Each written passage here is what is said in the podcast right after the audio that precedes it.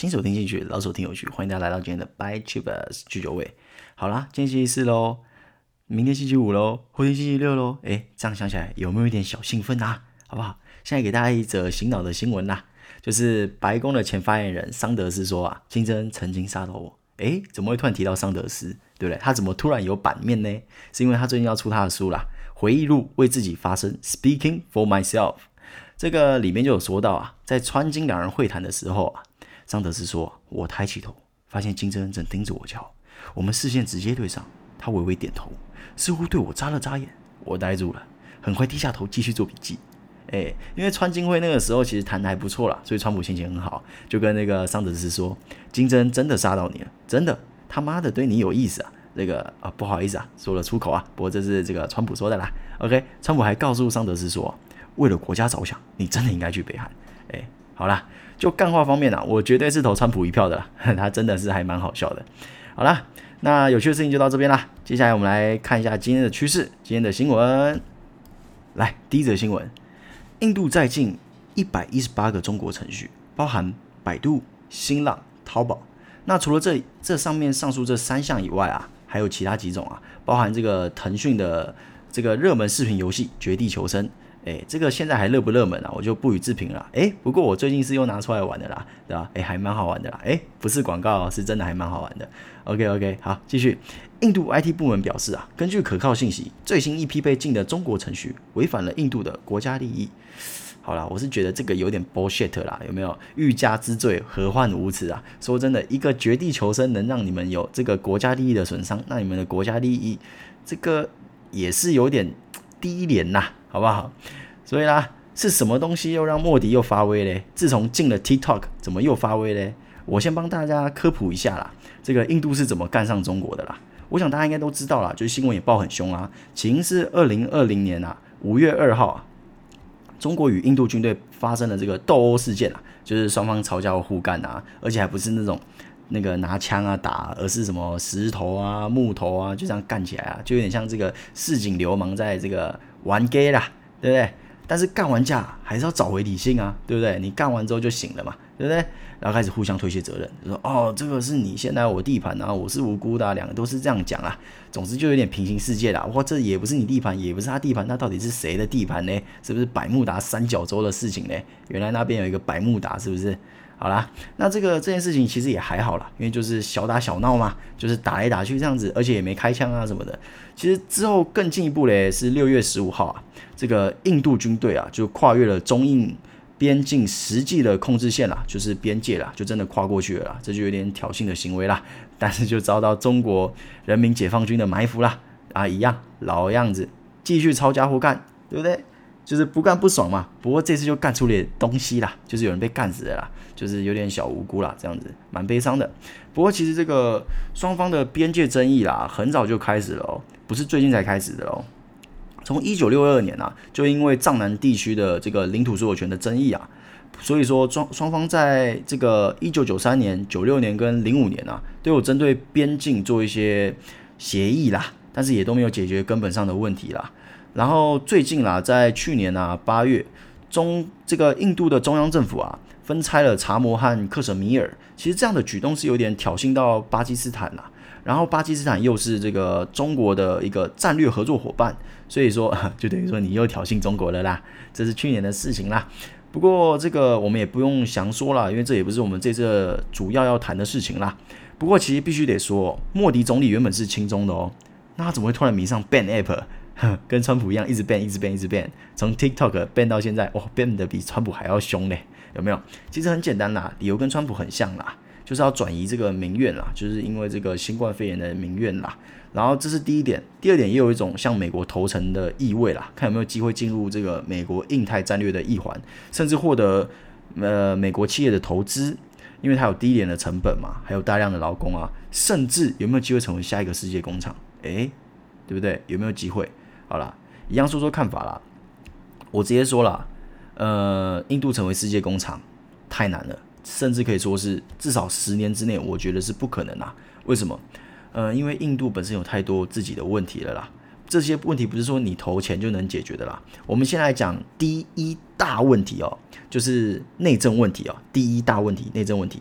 内政问题又有分几项哈。第一点，政治问题啦。其实印度一直有地方的这个分治传统啦，就变成说我在地方，我的决策权是高于中央的。变成说哦，我这个新北市长这个定的东西啊，这个中央蔡政府是管不到的，就很像这种概念啦。当然，台湾是没有这样的问题啦。那因为有这样的概念哈，就变成说你很难说上行下效，就是说我中央的政策很难上传下达啦。就很有可能阳奉阴违这样子，哇，绕了好多成语啊，有没有？总而言之，就是说你很难做一个很统一的一个政策的推行啦。就打一个比方啦，他们的地方哦的首长叫做邦长，是总统任命的，但是这任期是五年，但是它是一种象征意义。那这个行政长官嘞，是地方的实质的掌权者，那他是由联邦议会的胜出党派推选的，任期一样是五年。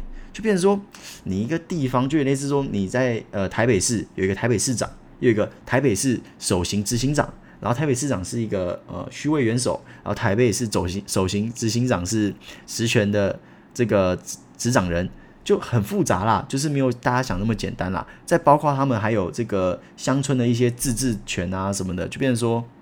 你中央要推一个政策，要通过太多层程序了，真的很难啦。再加上又有地方的势力啊什么的，所以其实印度在政治这方面是非常的复杂啦。那第二个就是种族问题啦，我相信大家都知道，但是远远超越大家想象啦。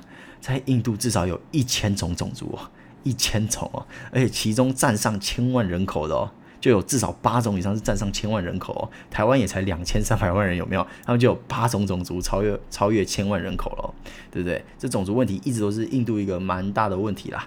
第三个就是语言问题啦。根据他们的官方统计资料哦，印度有一千六百五十二种语言和方言哦，使用人数超过百万的有三十三种哦，官方语言有十八种哦，各位可以想象吗？对不对？我自己是台语都说的没有那么溜了啦，台语也算是我们的语言嘛，对不对？那但是印度有十八种诶，对不对？大家其实如果有看这个印度的这个电影啦，就可以发现哇，他们有些讲话也是听不太懂啦，就是诶，你讲的话跟他讲话怎么都不一样，但是怎么在同部电影里面呢？对不对？也是很奇怪啦。比如说这个传达问题，当然也是一个学问啦，对不对？那第四个就是宗教对立啦。这印度教的信徒是最多的啦，占八十二趴啦。那有十二趴是信奉伊斯兰教，二点三趴信奉基督教，一点九趴信奉锡克教。那剩下的就就是少数啦，对不对？那这个其实大家都有耳闻啊，就常常就是说印度教干伊斯兰教啊，伊斯兰教干印度教，就互相干来干去啦。所以他们这个宗教问题也是很大的问题哦。我上述讲到现在的这四个问题，没有一个是小问题哦。再来，我是觉得是一个算是最根本的问题啦。就是种姓制度啦，种姓制度大家一定都知道，这个公民课必学，考试必考，有没有？四大种姓：婆罗门、刹帝利、吠舍跟首陀罗，这大家一定都知道。但是现在哎，进化了哦，变成三个种姓哦，对不对？这就是婆罗门、刹帝利跟吠舍啊，变成高级种姓，然后这个首陀罗变成这个低等种姓，然后还有另外一个种姓叫做贱民种姓。但是很不幸的啊，这个贱民种姓就占了他们。这个整个印度的七分之一人口啦，就是有破亿啦，就是说，变成说，这又是一个问题啦，就是你有这种阶层的区分啊，尤其现在这种呃通信时代，诶，为什么你可以我不行？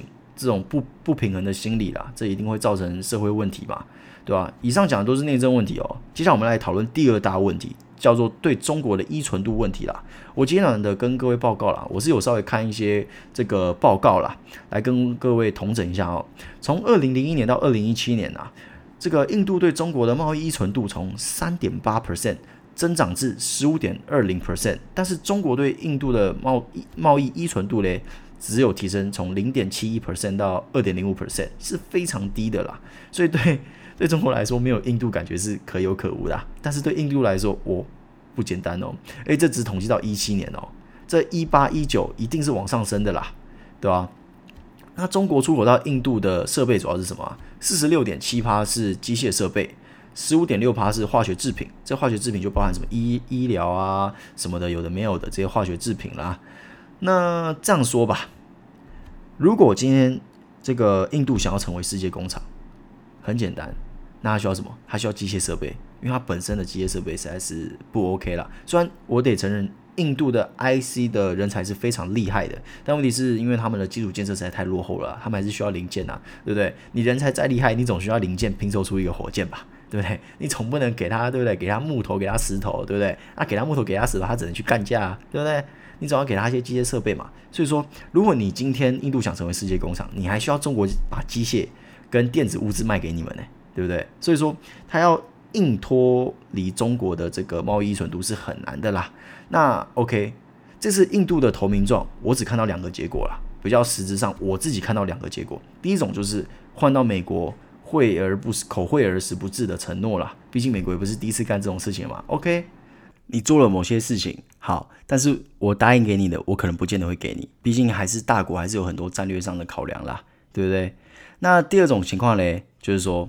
疫情过了，继续和中国你侬我侬。好了，那在我看来啊，两种情况其实都非常有可能。我不敢跟你们说，诶，到底哪一个才是真的？但是我觉得两种都是有可能的。我自己是比较倾向第二种啊，就是说，诶，疫情过啦，国内的压力下来啦，好不好？就继续跟中国继续贸易啦。毕竟，就像我前面跟各位说的啊，他对中国的贸易程度其实是蛮高的啦。好了，以上是最大的可能性分析哈，但是这世界上绝对没有绝对的事情，也没有笃定的事情。那我们来谈谈啊，如果今天美国真的说 OK，我要把印度打造成第二个中国，第二个世界工厂，那会出现什么事情？美国资金进来，美国企业进行投资，印度资金满满出来，我告诉各位，台湾的零件厂一律受惠。为什么？因为其实我们台湾啊。我们的一些机械零组件啊什么的，其实在国际上会一直比较处于相对弱势一点，主要是因为中国的产量大，东西便宜，所以他们一直这样子，怎么讲，有一点算是把我们挤掉了，对不对？但是，一旦啊，这个中美贸易战下的印度，他们肯定会把对中国的贸易程度往下降，就像我前面跟各位报告了，他们依存最大的就是。他们依赖最大的就是这个机械的一些零组件啊，因为毕竟，诶，要成为世界工厂，你要有工厂啊，你要有工厂，那些东西怎么来？当然是需要一些机械啊、零件啊、半导体什么东西进驻嘛。那他们可能觉得，诶，会不会转向我们台湾？那到时候我们会极端的受力哦。这是第一点。那第二点是，其实我们台厂一直有在增加对印度的投资啦。其实大家可以上网看，其实一直有在增加，这也是我们政府的一个政策之一啦，对不对？但是只是成效是蛮甚微的啦，因为毕竟就像我之前跟各位报告的，印度的投资环境真的是不太好啦。但是如果啊，今天这个美国真的有心把印度打造成一个世界工厂，那我们台湾的获利就不用我说了吧，这相关的概念股就起飞了，那我们的股市也就起飞了，好不好？这个趋势啊，我就不用讲太多了啦。不过这个算是 比较不太可能发生的事情啦，各位听听就好。OK。第二则新闻，这则新闻也不是新的新闻啦，这算是前几天的新闻，但是诶，再拿出来跟各位分析一下，因为我最近又从那个美国论坛看到呃一则有趣的小报道，诶，等下也跟各位一起讲。好了，这个新闻是什么嘞？就是国际精品九月再掀涨价潮，台湾涨价时间曝光啦。OK，就是上半年的五月啊，就是 LV 啊、Chanel 啊这两大精品啊开始涨了之后嘞，Gucci、Celine。Balenciaga 这些都哎一起涨价，哎才没涨几个月，现在又说九月要再涨了，哎五月到现在也才四个月，才过四个月又再涨了。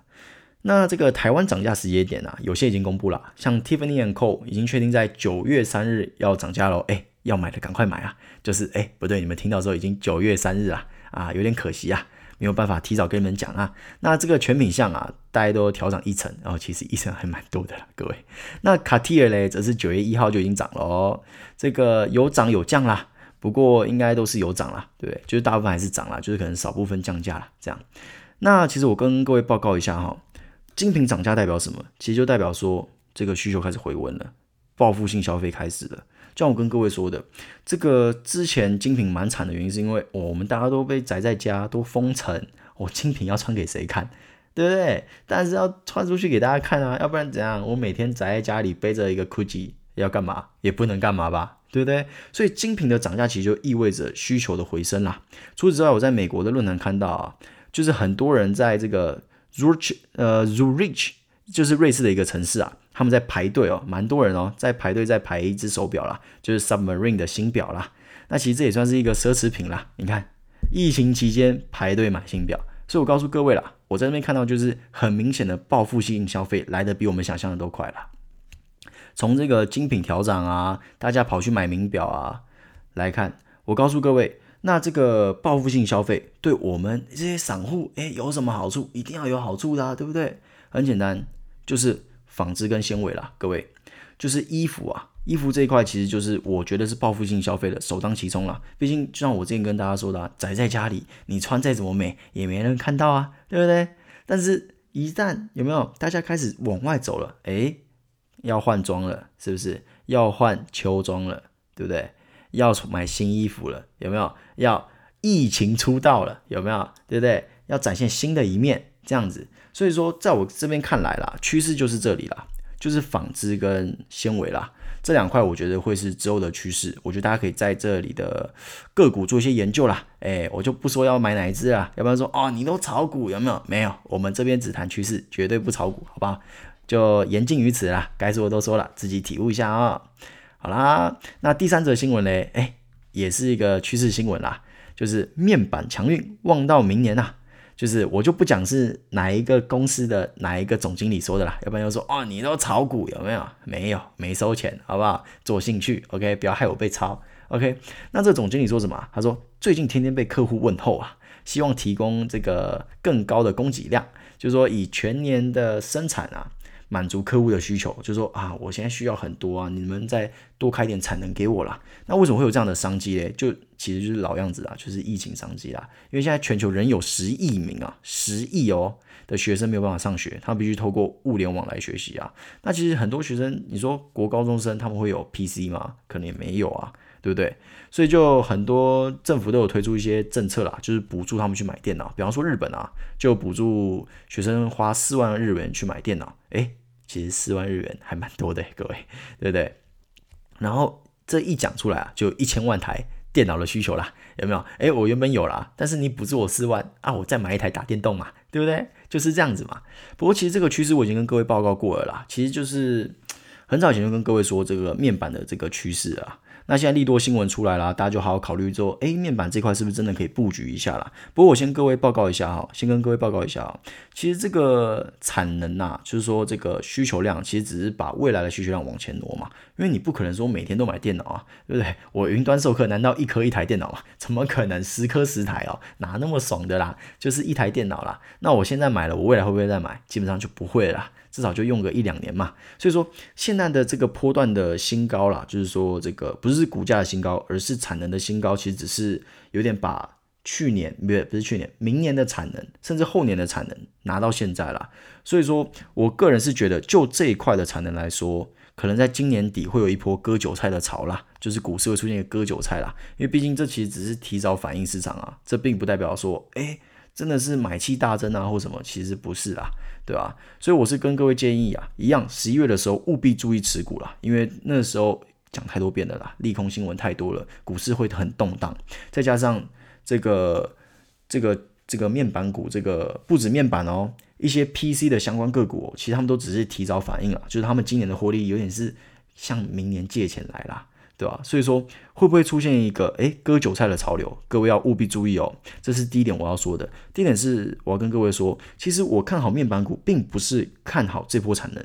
对我来说，这波产能是预期的东西，而且我也觉得这种预知的东西并不是长久的啊。我看好的依旧是新技术 Mini LED 跟 Micro LED 的运用啦。所以说，各位其实还可以再多关注这个技术的利多新闻啊，对吧？那如果有新的新闻，我也会跟各位分享。所以说，面板的趋势我依旧是看好到明年。对，就像我之前跟各位说的，有消息指出 Apple 可能在 iPad Pro 上面会运用到 Mini LED 这个技术，一旦出来，绝对是一个非常非常非常大的利多啦。